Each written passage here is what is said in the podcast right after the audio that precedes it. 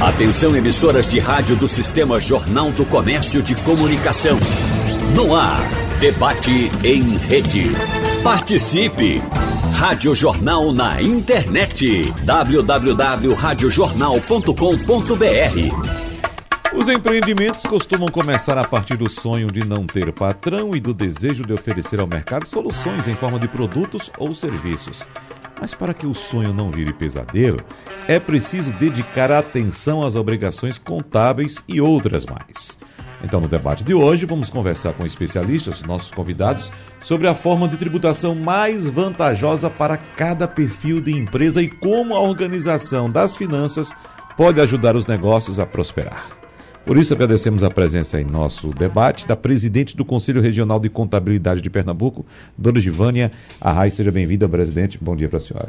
Wagner Gomes, todos que nos escutam aqui na Rádio Jornal, para a gente é uma alegria grande ter esse espaço para o Conselho Regional de Contabilidade e principalmente falando da sociedade em geral, desse, dessa burocracia e de tanta tributação que existe para o pequeno negócio. Muito obrigada pelo espaço. E um assunto importante, né? Contabilidade, tanto para pessoas jurídicas quanto para pessoas físicas também. Exatamente. Muito bem. Vamos Muito... falar, né? Vamos lá. Muito obrigado pela sua presença. Agradecemos também a presença do economista. Primeiro, deixa eu falar aqui, dar um abraço logo no analista do Sebrae, Cleto Paixão.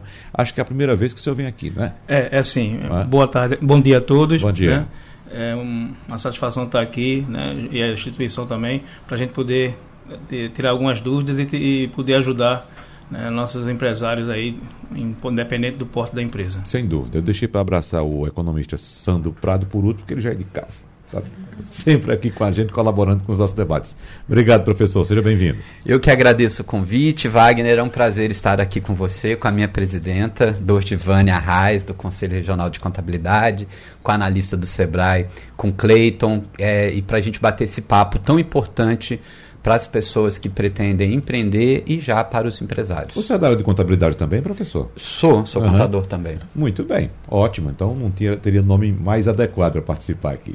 É? Obrigado. Obrigado. Professor, começar com o senhor, porque nós temos em mente ainda muito aquela atitude do pequeno empreendedor de abrir a sua bodeguinha, né? E ter aquele caderninho ali na gaveta anotando tanto o que sai fiado quanto as despesas que ele mesmo tem e às vezes não tem um cuidado profissional né, ou, ou a orientação de um profissional no cuidado com essas contas. Eu estou falando daquela época em que as pessoas abriam uma mercearia, um mercadinho, uma bodeguinha, mas a gente sabe muito bem que uma pessoa hoje que trabalha de maneira informal pode abrir um registro de pessoa jurídica, um MEI, e atuar. Só que nós temos, nesse caso também, professor, muitos problemas, porque as pessoas sem orientação não sabem ou não têm um cuidado de recolher os devidos impostos ou tributos ou taxas referentes àquela atividade.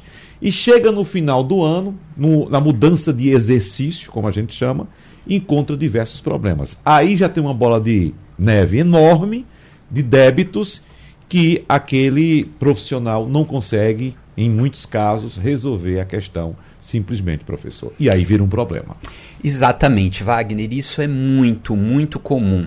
Eu acho que é, quem é pessoa física está nos ouvindo pode ter como parâmetro a declaração do imposto de renda. Né? Então é um, algo que as pessoas que têm aí uma renda um pouquinho maior, né? hoje um pouquinho mais de um salário e meio, têm que declarar e muitas pessoas fazem confusão, caem na malha fina e ele é básico. Teoricamente é uma declaração básica, porém tem essa certa complexidade que muitas pessoas não conseguem.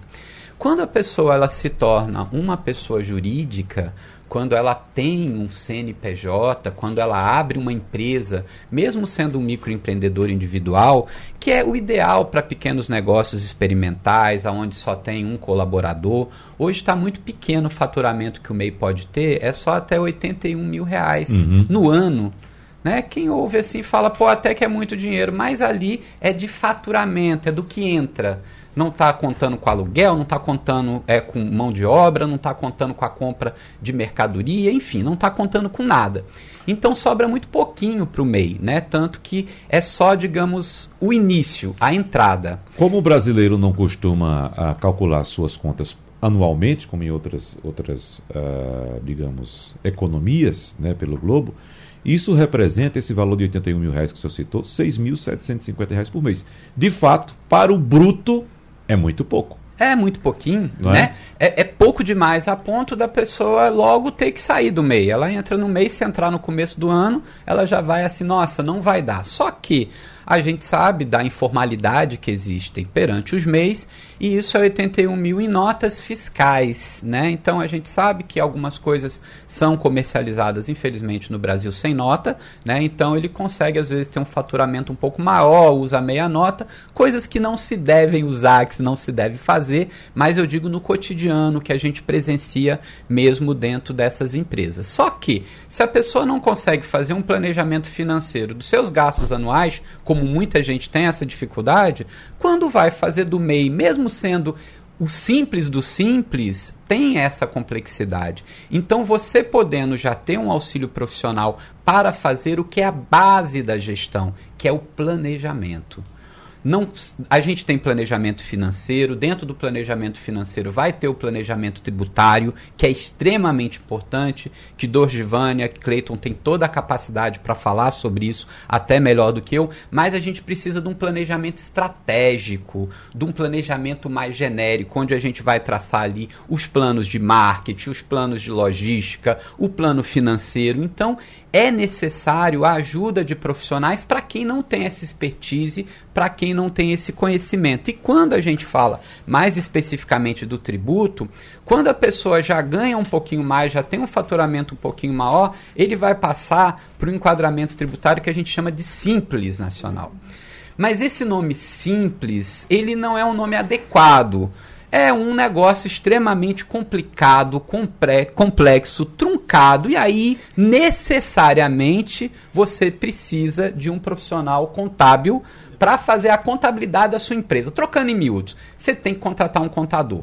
Ah, eu tenho um MEI, eu preciso contratar um contador. Se você tiver conhecimento, estudar não, uhum. tá? Se você tiver essa expertise, você não precisa. Alguns não conseguem e precisam, porque senão acontece o que você falou não sabe recolher os tributos. Recolher o tributo é pagar. Você Isso. não paga o que tinha que pagar na hora que era para pagar, porque não sabia por desconhecimento. Dali a pouco você está endividado, você é tudo muito hoje eletrônico, digital, o pessoal quer ir conversar com alguém, não consegue às vezes esse tipo de explicação. Então a melhor coisa que tem é você planejar, você procurar é, é, é auxílio, como né, no caso do Sebrae, lá com Cleiton Paixão, que tem toda a assistência básica inicial, Conselho Regional de Contabilidade, enfim, você ter o subsídio subsídios básicos. Mas uma coisa é certa, né, para puxar aí também o debate. O simples não é simples e a maioria das empresas no Brasil, empresas mesmo, né? Porque MEI não é muito uma empresa. Inclusive, hoje ele é uma forma de pejotização de trabalhadores. Quase todo mundo hoje é obrigado a ter MEI para prestar serviço. Isso. É uma outra história. Mas quando a sua empresa tem um faturamento mais gordinho, você vai passar para esse tal do Simples Nacional. Presidente Dogivânia Arraes, simplifique o simples, por favor, para gente. Eita, tá vendo? É difícil? O simples é dificílimo, dificílimo. Uhum. Inclusive para nós profissionais da contabilidade, devido à complexidade que traz o regime do simples, nós precisamos desmistificar isso com o empresário, porque o tributo, feito o nosso professor acabou de falar, é, ele precisa também constar na formação de preço do, do produto.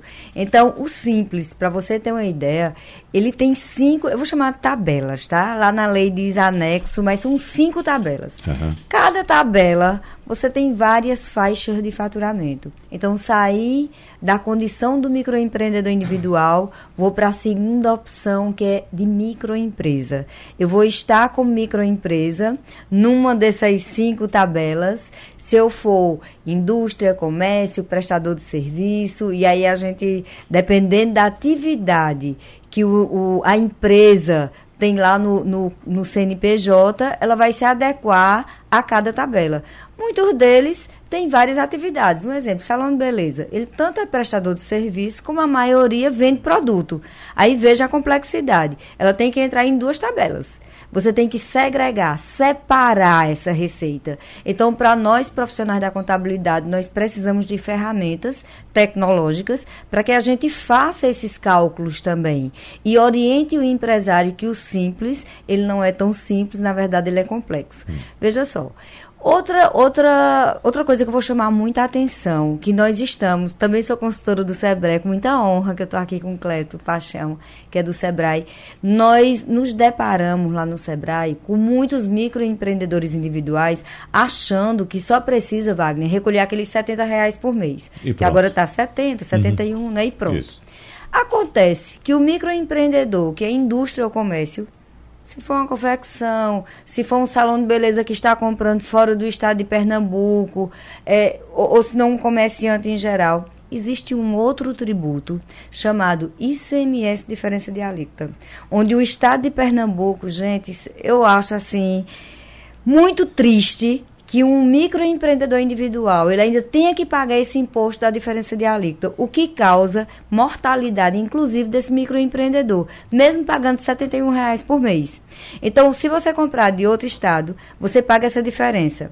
O imposto interno em Pernambuco, na maioria dos produtos, são 18%. Quando você compra, por exemplo, de São Paulo, Sul, Sudeste, Exceto Espírito Santo, você paga 7%. Então, esses 11% o microempreendedor individual, na grande maioria, nem sabe que existe. Aí sabe o que é que acontece? Vai ficando o débito lá. Numa consultoria, agora em novembro, uhum. eu recebi uma, uma empreendedora artesã que comprava fora, onde esse débito estava para mais de 7 mil reais. Ela já estava no, e ela não tinha conhecimento desse Não débito. tinha conhecimento, só coisa. sabia que recebeu uma medida de um, de um comunicado que o CNPJ estava, na linguagem popular, sujo. Uhum. Quando a gente foi puxar, eu disse, misericórdia, tem até que saber como dizer isso à pessoa para não infartar. É. Então a gente tem todo um acolhimento ao microempreendedor individual, à microempresa, empresa de pequeno porte, justamente para orientar num caso desse.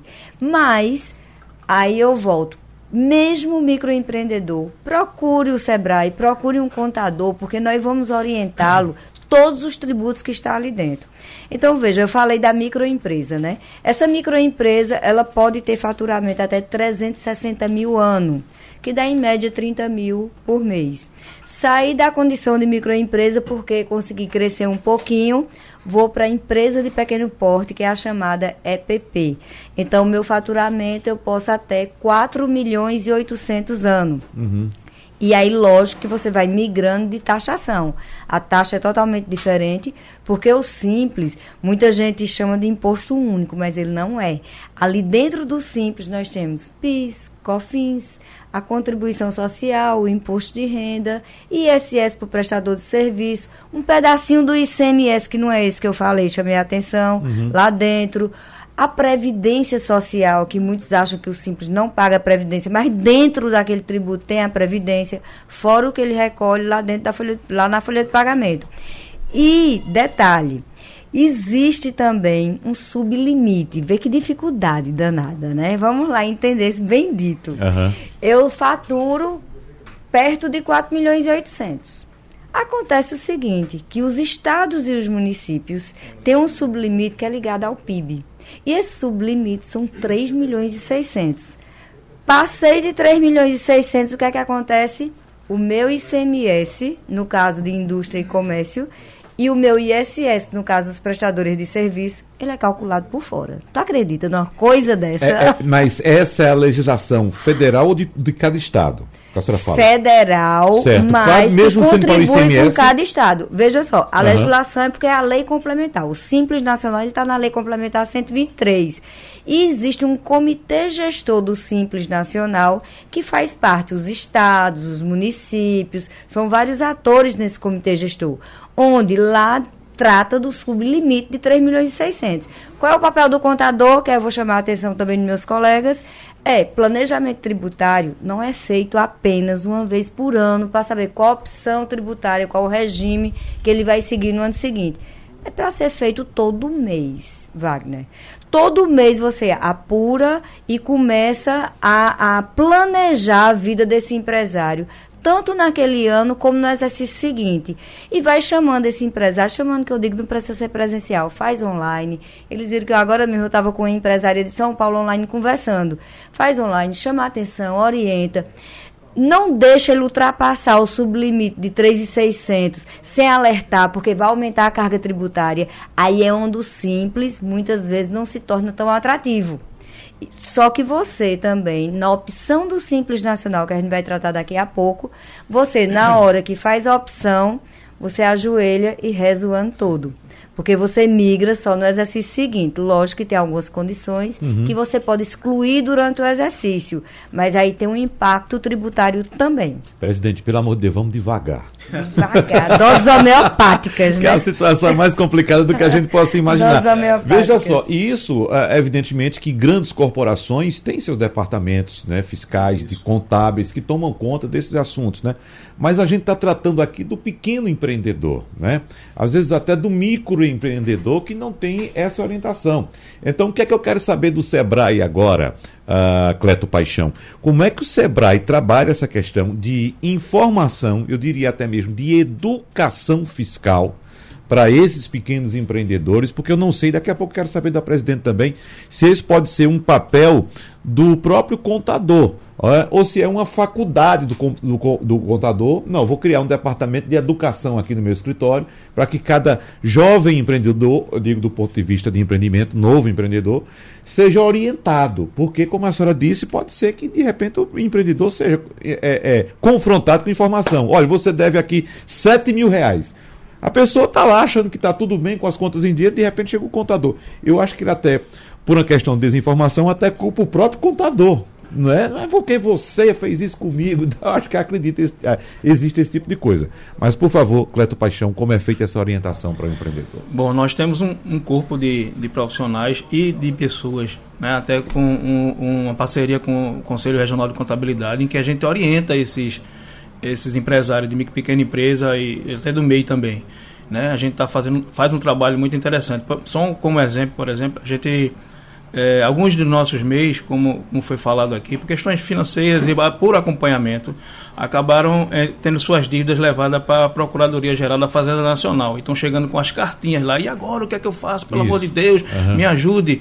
Como a, a, eles prolongaram a, o, o parcelamento até o dia 31, então a gente está fazendo esse parcelamento junto com ele. A gente abre o site, faz o parcelamento com ele, divide, mostra com ele, mostra as condições, mostra que ele, te, o, que ele não esqueça de não só esse parcelamento, mas não esqueça de pagar as prestações, que uh, os, os, outros valores que ele tem para pagar durante o, ano de 2023. Então a gente orienta ele, mostra para ele, escreve no papel, até no papel, mostrando para ele tudo direitinho, para que eles tenham essas, essas condições. Né? Normalmente o MEI é, é, é são pessoas que não tem essa formação e não tem condições de pedir ajuda tão fácil e a gente está ali para ajudar. Então a gente tem parceria com profissionais para poder ajudar e nós mesmos temos algumas condições de fazer isso daí no dia a dia nosso. Então agenda, chega lá, marca, faz qualquer coisa, mas a uhum. gente está lá para ajudar isso daí e dar essas informações que ele precisa tá certo? E para que ele possa conduzir a empresa dele, tá certo? Uhum. É, como foi falado, bem, bem falado pelo Wagner aí, sobre a questão de administração financeira. A, a, administração do imposto a se pagar é uma das primeiras administrações financeiras que a gente tem que, tem que pensar. A gente tem que começar a planejar a empresa até daí. Qual é o imposto que eu vou pagar? Porque muitas vezes eu posso ser uma, uma microempresa, mas eu posso ver que trabalhar como simples não dá. Né? E aí vai a, a função do contador analisar de, olha, pelo, pelo, uh, pelo por, por Simples Nacional, não é muito bom para você, não vai financeiramente ser melhor, né? Ou os cálculos que são feitos, se eu uso uma tabela ou outra tabela, qual é a melhor para mim fazer, para que eu tenha essa, essa administração financeira, nessa gestão financeira disso daí. E nós estamos lá. É, pode agendar, nós temos um, o 0800 da gente que pode agendar e olha, eu quero conversar sobre finanças, eu quero conversar sobre imposto, eu quero entender, eu peço que procurem entender isso que é muito importante. Né? A, a, a presidente da Giovanna falou muito bem disso daí. O, o, empresário, ele não precisa ser um expert em, em, em tributação, mas ele é. precisa entender a, aonde está a, classificada a empresa dele, o quanto ele vai pagar de imposto, ele tem que acompanhar isso de perto. E como ela falou também, isso aí pode fazer diferença na sobrevivência da empresa. É. Né? Eu pergunto a você, Cleto, alguém que primeiro buscou orientação do Sebrae antes de empreender, para aprender, para conhecer o mercado, para ter informações, alguém já desistiu quando soube dessa realidade tributária do Brasil? Olha, para mim não, para mim não, mas confesso a você que já saíram com os olhos bastante é. É, arregalados, se eu posso usar essa palavra, porque é, assusta. Não vou dizer que não assusta, não, assusta de verdade. Eu faço essa pergunta porque eu ouvi um depoimento aqui de um empresário, é, que é uma empresa consolidada em Pernambuco, uma empresa grande, é, e quando a gente falou a respeito é, de questão tributária, fiscal, ele disse: olha, aqui na minha empresa eu tenho como sócios o governo federal, o governo do estado, o governo municipal, aí tem é, a, a, as concessionárias né, que prestam serviços. Eu pago tudo isso e o que sobra eu divido com meus quatro sócios. É. O que sobra, é. né? Porque essa é a realidade. Porque primeiro, e o caminho me parece que deve ser esse, Cleto, né? Isso. Você tem que ter atenção exatamente ao fiscal, porque Perfeito. senão você se complica. Isso, é, por mais que a gente, as pessoas discordem, mas é uma obrigação legal. Então a gente tem que cumprir, né? E ao cumprir, a gente tem que cumpri-la de acordo com o que está escrito na lei. Então, procurar profissionais que nos ajudem a cumprir essa, essa legislação, tá? E fazer com que a gente não descuide dos pagamentos, né? Procure pagar em dia, porque até o juros já é ruim de se pagar. Complica a nossa parte financeira. Então, se puder pagar o máximo que possível, já sei qual é o dia de pagar. Sei que é pago, todo mês eu tenho que pagar naquele dia, no dia 20 normalmente. Então eu sei que tem que pagar. Então por que não buscar meios de tentar pagar isso daí? Tá certo? E aí eu sei que houve. A gente passou por uma pandemia, a gente teve várias dificuldades, tá certo? Mas aí eu não paguei o imposto. Eu mesmo tento ir procurar os órgãos e tentar parcelar isso daí. Tá? E aí tenta conversar com a gente, tenta ir lá, olha, eu estou devendo, ainda não me chamaram, como é que eu faço para parcelar? Vamos parcelar isso daí, vamos, vamos tentar buscar uma solução para que eu não para que eu não tenha no futuro né, um problema e que eu não, não consiga administrar. É? E essa é uma questão interessante porque é, o microempreendedor às vezes espera que alguém vá lá cobrar, né? o governo, seja do federal, estadual, ele não tem cobrador para bater a porta lá, sabe? Você está devendo. Não. É você vai saber na pior hora possível. Que é quando você vai mudar de exercício e você tem que honrar com aquelas obrigações para você continuar com aqueles benefícios. Nessa frase é muito interessante, porque muitas vezes a gente recebe é, um, um, empreendedor que diz, olha, mas eu nunca recebi uma carta. é. Nunca recebi uma carta. Eu digo, olha, veja só, pode ter acontecido de um extravio, alguma coisa assim, ou realmente eles não mandaram. Mas que nós temos essa obrigação de ficar de olho né? Nós, quando assumimos um CNPJ, a gente tem que começar a pensar como empresário. E uma das coisas que o empresário tem que pensar é: eu, eu tenho que pagar o imposto. Uhum. Então, como é que eu vou pagar o imposto? O que é que eu preciso para pagar para não atrasar? Tá certo? Assim como eu tenho que atrasar, não atrasar a folha de pagamento, assim como eu não tenho que atrasar meus fornecedores. Né? Como você falou, é um sócio, então eu tenho que trabalhar junto com ele. Mas é, uma, mas é um, é uma coisa legal, é uma lei que diz que eu tenho que fazer isso, então eu tenho que correr atrás para cumpri-la. Professor Sandro Prado, acho que ficou claro aqui na conversa que tivemos no primeiro bloco de que há uma necessidade urgente de educação fiscal, educação contábil para quem pretende começar a empreender ou se formalizar, não é? digamos assim, porque a gente sabe muito bem, como o senhor disse também no bloco anterior, Hoje há uma tendência muito grande para que os trabalhadores informais migrem para a formalidade através da abertura de um MEI. Mas, a doutora Dogivânia falou aqui agora há pouco, né?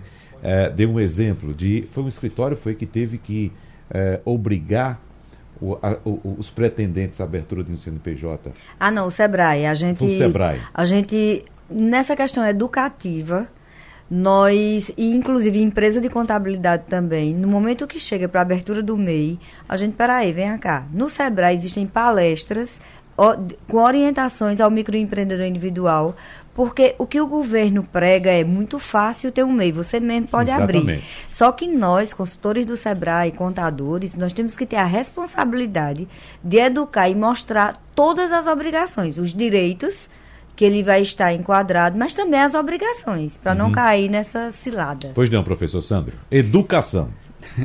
na sua banca. Pois é, é Isso é, é, fundamental, porque quando a gente pensa, pô, vou abrir uma empresa, vou ganhar dinheiro, né? Eu não quero mais trabalhar, eu quero ter independência. Isso é muito comum no brasileiro, isso é muito instigado. Nós somos um país de empreendedores, é um país onde, em relação a percentual da população, nós temos sempre no ranking lá no topo, como um país mais empreendedor do mundo, né? Claro que também por algumas necessidades, às vezes de falta de emprego, do mercado de trabalho, mas nós gostamos muito de empreender. Só que a gente pensa muito nessa parte comercial. Pô, eu vou comprar o quê? Eu vou produzir o quê? Eu vou vender o quê? Ou seja, o brasileiro é muito ligado no comércio. Vamos comercializar. Como que eu vou vender esse serviço? Onde é que eu vou abrir? Como é que vai ser a minha loja? Vai ser virtual? Não vai ser? Só que ele não se preocupa porque ele já tem tanta coisa para fazer que essa parte fiscal, que essa parte tributária, fica em terceiro, quarto, quinto plano. O foco do empresário ele acaba sendo outro. E o que acontece é que quando a gente começa uma empresa, nós somos muito solitários porque a gente começa sozinho, a gente não pode contratar profissionais, a gente não tem dinheiro mal para abrir a empresa. A maioria das empresas abrem sem capital de giro, ou seja, sem o dinheiro básico ali para pagar aluguel, para pagar a folha de pagamento, e muitas dessas fecham no início. Então, pelos dados do próprio Sebrae que faz esse monitoramento, a maioria das empresas elas fecham logo no início e uma das grandes questões é o capital de giro, né? Também fui consultor do Sebrae na parte financeira, na parte de instrutoria, assim como a minha colega Dorgivânia, assim como Cleto é analista e fica uhum. lá é, durante muito tempo e a gente percebia isso nitidamente. O foco é outro, só que além de você comercializar, além de você expor seu produto, além de você ter clientes, além de você estar tá mais ligado nessa parte de divulgação, que não é nem marketing, eles não fazem planejamento de marketing, eles pensam na comercialização, na divulgação de uma maneira muito simplista. Só que, para você empreender, você tem que se preparar você tem que estudar muito, porque esse processo que a gente pode chamar de gestação da empresa ou gestação de um produto é a fase mais complexa. Quando a empresa abre, quando você vê aí um produto novo lançado no mercado, teve um trabalho por trás muito forte, muito grande. E um dos trabalhos que você vai ter que ter muito forte é conhecimento. Você vai ter que conhecer sobre a parte tributária, sobre a parte fiscal, sobre a parte comercial, sobre os fornecedores, sobre compra. E aí, uma coisa que é muito importante, que as pessoas negligenciam, fazer um bom plano de negócios. Porque quando você coloca no papel tudo que você precisa, não só de onde você vai comprar, o móvel que você vai comprar, o aluguel, mas você vem para a parte financeira. E a parte financeira não é só a entrada de dinheiro, não é só quanto que eu vou pôr de markup na aliás, quanto que eu vou colocar a mais no preço do produto para vender, o markup que eu vou cobrar, não é mais a rentabilidade, a lucratividade, não é só isso. Você vai perceber que você tem que pagar tributos e que são inúmeros tributos e que há uma grande complexidade, o que leva a gente a refletir por que, que é tão falado a reforma tributária. Uhum. A reforma tributária é justamente uma forma de simplificar para o empresário, porque ele é um motor de desenvolvimento do nosso país. E os contadores justamente ajudam, auxiliam nesse desenvolvimento da, da nação, desenvolvimento do país, a partir dessa orientação. Então, essa simplificação é, é muito importante. E eu queria chamar a atenção aqui, só nesse finalzinho da minha fala, é o seguinte: voltando àquele assunto do imposto de renda.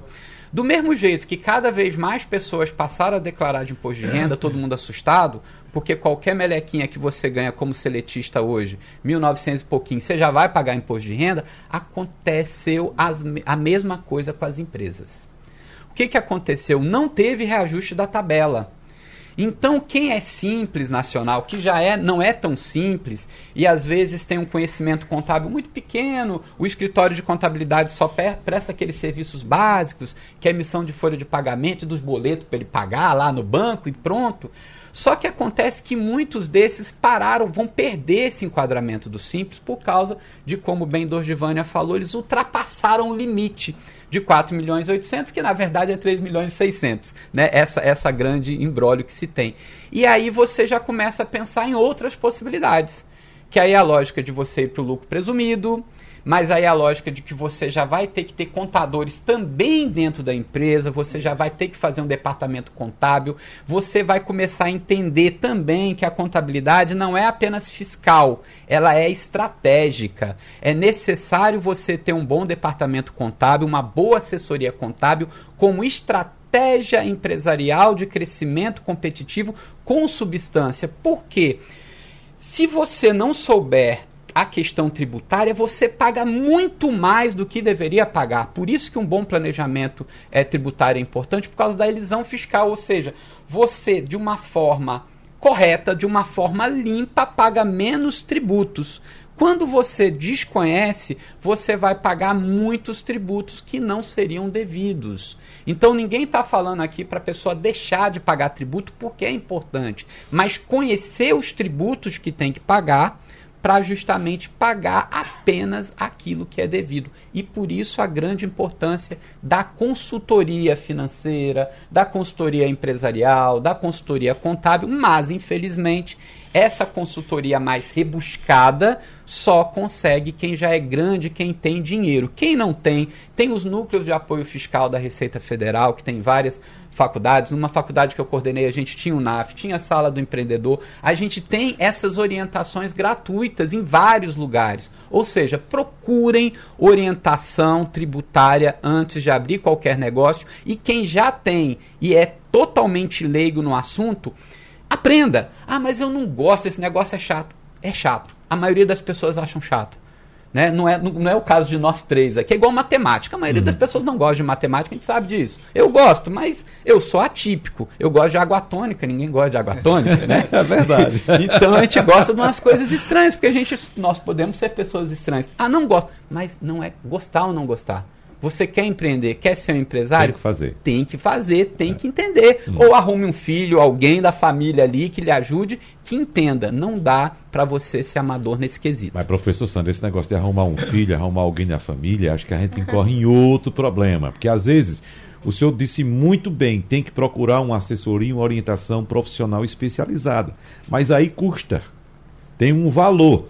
E aí as pessoas dizem, mas eu, como é que eu não tenho dinheiro para pagar o contador, né? Então, como o senhor disse, não, tem um menino aqui em casa que faz, tem a minha sobrinha, tem alguém. E aí, é, presidente do Ogivânia, é, pois não, pois não. Deixa eu só fazer essa questão. Não é que, tipo, você vai deixar para o seu filho fazer. É tipo assim, eu não consigo entender Aí manda, pede para o seu filho procurar a uhum. consultoria, uhum. procurar o Conselho Regional de Contabilidade. Não é para ele fazer, não. Porque aí você vai incorrer no mesmo erro. Você precisa de auxílio profissional. Mas se você falar, eu não consigo entender, isso não entra na minha cabeça, peça para alguém que entenda que depois possa lhe ajudar a procurar profissionais especializados. Não vai fazer na doida não, porque senão você pode, como diz aí no bom português, se lascar. Exatamente. Então a gente incorre naquela mesma questão inicial, a presidente do Givânia, do planejamento. Então para empreender você tem que ir lá para a ponta do lápis, como uma compra que você vai fazer de pagamento de longo prazo, um financiamento, por exemplo. Você tem que colocar ali no papel né, a todos os valores referentes àquele investimento ou aquele custo que você vai ter. Exatamente. E vocês falaram muito bem na defesa até do profissional de contabilidade que para assinar, para ser responsável contábil, ele tem que estar registrado no conselho e o conselho ele tem atuado bastante no combate ao leigo. É bem importante vocês falarem isso. Ao invés, se você não tem condições de procurar uma consultoria, vai no Sebrae, a gente tem lá serviço voluntário, sabe? E depois, quando você crescer, você contrata um contador. Veja, o planejamento tributário e financeiro é extremamente importante. Eu vou, eu até anotei aqui uma palhinha que eu vou dar para todo mundo. Hoje, a gente tem uma legislação que foi aprovada, na verdade, em 2021 regulamentada em 2022, em abril, sabe? E começou a valer em maio de 2022, que muita gente não sabe que é o tal do PES. Muitas empresas da área de eventos, por exemplo, que estavam no Simples em 2022, muitos profissionais da contabilidade chamaram essas empresas de eventos. Olha, vem cá, vamos fazer o, o planejamento tributário aqui para saber se é melhor você ficar no Simples. A grande maioria, e aí eu quero dizer a todos que tem que fazer cálculo. Não estou dizendo que empresa de evento saia do simples e vá para o presumido. Uhum. Só vou dizer que existe, tá? Uma, uma redução tributária dos tributos federais para a empresa do evento, que faz opção pelo PES, e o mês de janeiro é o mês de opção, porque se você vai excluir do Simples, é agora em janeiro, e optar pelo PES. E ainda tem mais uma questão: quem for prestador de serviço no município do Recife, não são todos os municípios, ainda tem um ISS reduzido a 2% porque esse ISS são 5% e tem reduzido a 2%. Esses benefícios não estão para empresas optantes do Simples Nacional, que eu acho assim uma injustiça danada, sabe? Porque ele, ah, não pode porque a lei é outra, deveria poder sim. Mas essa redução dos tributos federais é muito boa para quem passou o que passou as empresas de evento durante a pandemia, que ninguém ganhou dinheiro. Né? Então, lembrem, converse com seu contador, se não procure o Sebrae para falar sobre o PES. A questão do planejamento tributário. O planejamento tributário, quando o profissional da contabilidade também vai realizar, não é apenas olhando para o faturamento da empresa. Você tem todo um mapeamento e um cenário para se olhar. É faturamento de empresa, são os custos que incidem, é, de onde você é, traz teus produtos ou presta teu serviço também é importante. Além do mais, Nesse planejamento é importante ver a folha de pagamento, a geração do emprego e da renda por causa da taxa previdenciária, que é muito alta quando você sai do regime do simples. Mas para você ter uma ideia, muitas empresas pequenas saem do simples, dependendo da atividade, também é um bom negócio. Vou dar um exemplo de um escritório de advocacia. Alguns escritórios de advocacia, ele paga o ISS, o que nós chamamos de ISS fixo, não só de advocacia, mas várias outras atividades regulamentadas, o ISS fixo. Dependendo do valor que ele está faturando, é melhor estar no lucro presumido a estar no Simples Nacional. E eu vou só fazer um complemento. Empresa do lucro presumido e lucro real, ele pode procurar um profissional de contabilidade que tem empresa contábil. Nós temos aqui em Pernambuco 2.400 empresas registradas no Conselho, onde essas empresas contábeis também geram emprego, renda, são contadores especializados trabalhando lá. E o que é que eu diria para o empresário nesse momento do planejamento tributário? Vai na empresa contábil do teu contador, vai tomar o cafezinho dele. É. Ou se não, chama esse contador para uma conversa, gente. Paga um cafezinho para ele também, para que vocês possam discutir planejamento tributário. Planejamento tributário, ele não é unilateral. Ele é uma conversa junto com o empreendedor, onde você analisa cenários. Muitas vezes, Wagner, a opção tributária desse ano de 2023 não vai ser a mesma de 2024. Tem empresa que muda de opção tributária praticamente todo ano. Vou só para concluir minha fala dar uma outra dica no planejamento tributário. É o regime. Vê, nós temos opção tributária, simples nacional, lucro presumido e lucro real. No Simples Nacional e no lucro presumido, você pode escolher regime caixa ou regime competência. Vê que justiça isso. Mas também tu só pode escolher uma vez no ano, tá? Tem que ser agora. Agora em janeiro. E o é que danado, exatamente, e o que danado é isso. O regime caixa, ele realmente necessita de mais controle. Normalmente o, da, o profissional da contabilidade cobra um pouquinho mais, mas vale a pena. Você paga o imposto pelo recebimento das suas receitas.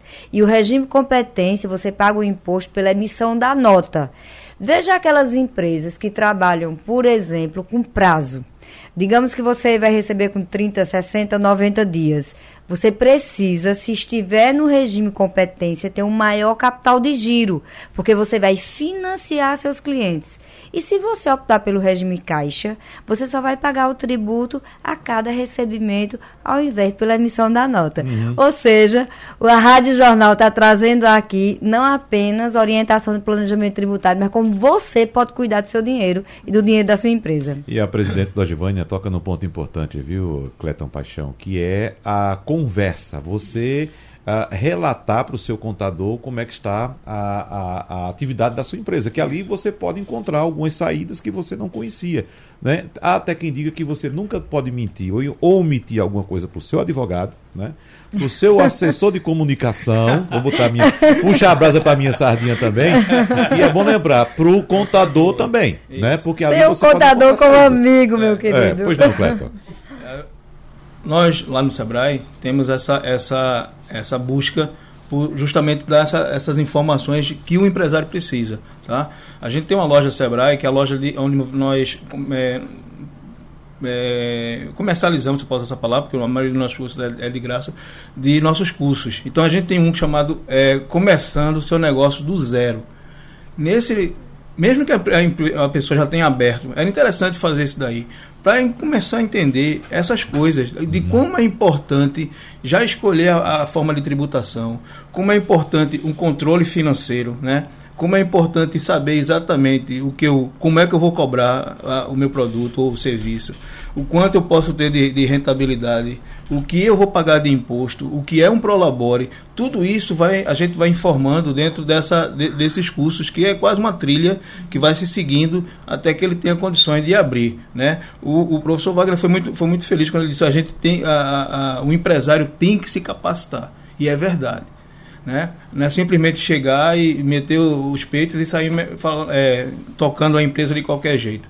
Se alguém já fez isso, eu recomendo é, usar aquela palavra pivotar. Pare, vá lá no Sebrae, procure essas capacitações, procure ver exatamente o que está acontecendo com a empresa dele, né, para seguir num caminho mais, mais justo e mais correto para ele. Né? Então é isso que a gente está buscando isso aí, transformar o dia a dia né, do empresário num dia a dia melhor, com mais visão, com mais é, é, é, é controle né, do, do, do, do seu negócio. É, aquela frase que a gente sempre usa que quem engorda o boi aos olhos do dono é verdade. Uhum. Ele tem que olhar, e ele tem que olhar tudo. Ele não tem que olhar só o cliente, só o fornecedor. Ele tem que também olhar o seu caixa, tem que olhar o tributo que paga e se esse tributo é correto e justo. Sei que é uma, às vezes é uma equação meio difícil, mas é o mais, o mais lógico que ele tem que buscar. Ou seja, ele não pode olhar só para o boi. Isso, ele tem que olhar para tudo, né? Para dividir para vocês três. Então não vou fazer nenhuma questão aqui muito longa para que a gente não perca tempo. Então, últimos avisos, começando pelo professor Sandro Prado. Falamos aqui sobre nossa complexidade tributária. Certamente muita gente ficou assustada, professor. Mas vamos lá. Por isso, então o recado é para quem é empresário, para quem é empreendedor, para quem pretende abrir um negócio, se ficou assustado, fique assustado mesmo. Eu acho que a ideia é isso de você procurar ajuda. É muito bem falado aqui do Sebrae. O Sebrae tem cursos online gratuitos Chega agora, já vai aí no site do Sebrae, já faz o primeiro curso online gratuito, já procura o Sebrae, já procure o conselho, porque realmente isso é uma coisa extremamente séria. Você pode estar tá perdendo dinheiro, acho que essa é palavra que todo mundo sabe. Você pode estar perdendo dinheiro agora com o seu negócio por não ter conhecimento tributário. E se você, obviamente, é um profissional que gostaria de entrar nessa área, já fez uma graduação, também vou fazer um convite para fazer a pós-graduação MBA em Finanças Corporativas com a gente na FECAP, na UPE. Ou seja, tem todo mundo precisa de um grande conhecimento sobre esse assunto. E essa questão do perder dinheiro, uh, presidente da Giovanni, é muito importante que a gente acredita que perder dinheiro é como de fato jogar dinheiro no chão, deixar para lá. Não é isso? Mas a gente perde dinheiro pagando errado, né, fazendo escolhas erradas. E olha, tem uma coisa aqui que é muito importante deixar claro também. O governo sabe cobrar. Né? E ele cobra ali caladinho no canto, naquela hora, na pior hora possível, sabe cobrar. Agora, se você pagar a mais, para você reaver esse valorzinho que você pagou a mais, você vai sofrer, porque o governo não informa que você pagou a mais.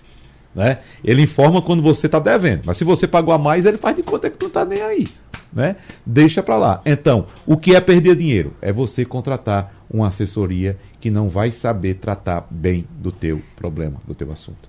É verdade. E aí eu vou falar do honorário do contador, que às vezes a pessoa acha que é caro essa perda de recurso dá para você pagar o honorário de um bom contador. Porque, na verdade, esse contador vai evitar que você pague esses excessos desnecessários. Inclusive, paguei. E aí? A gente consegue recuperar também.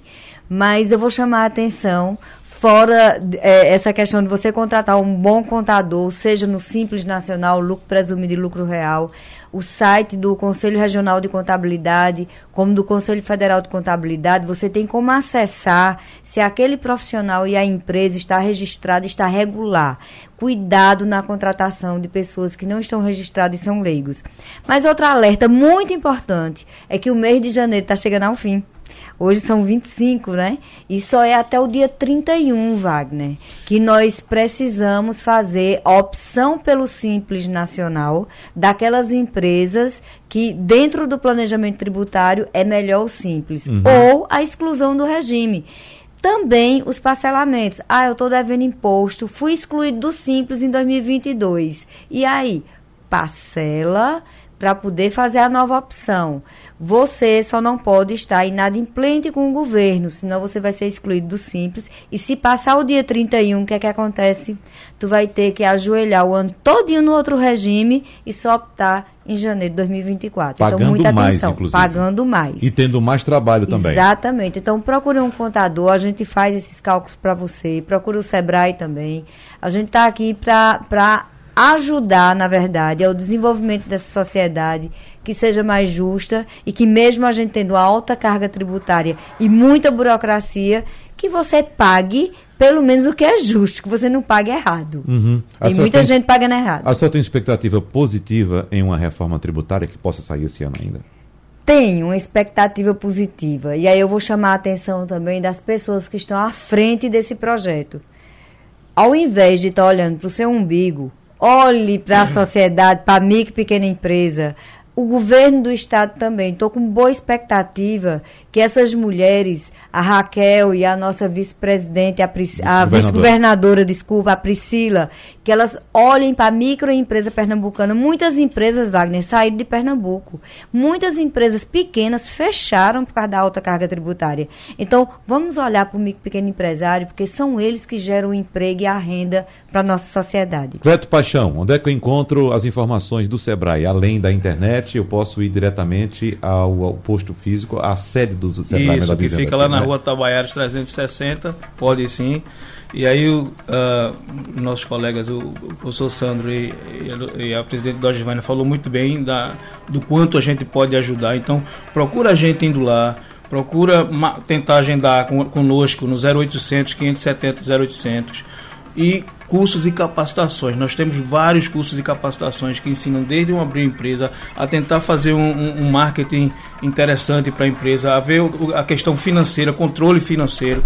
Todos esses cursos nós temos disponíveis lá na nossa loja Sebrae, pe.virtual, loja virtual sebrae.com.br. Então, acessem se inscrevam nesses cursos, marque uma consulta, marque uma, uma consulta conosco, converse conosco, tente tirar todas as dúvidas que vocês puderem tirar, aprendam, capacitem, porque o sucesso está justamente no conhecimento. É isso que faz a diferença para micro e pequena empresa, ou para qualquer empresa. O conhecimento é o que faz a diferença. Cleto Paixão é analista do Sebrae de Pernambuco. Nossos agradecimentos pela sua participação em nosso debate hoje. Agradecemos também mais uma vez ao professor economista Sandro Prado e também à presidente do Conselho Regional de Contabilidade de Pernambuco, Dogivânia Arraes. Teremos outros encontros pelo ano para sempre orientar os empreendedores, os microempreendedores também. E eu lembro ainda a você que nos acompanha Achou difícil a conversa? Complicado? Tem uma dica para você. O debate é repetido amanhã às duas e meia da manhã. Pegue seu caderninho, sua caneta e fique anotando suas questões para você tirar suas dúvidas com o seu contador, tá certo? Obrigado pela sua atenção. Abraços, muito obrigado mais uma vez, pessoal, e vamos lá.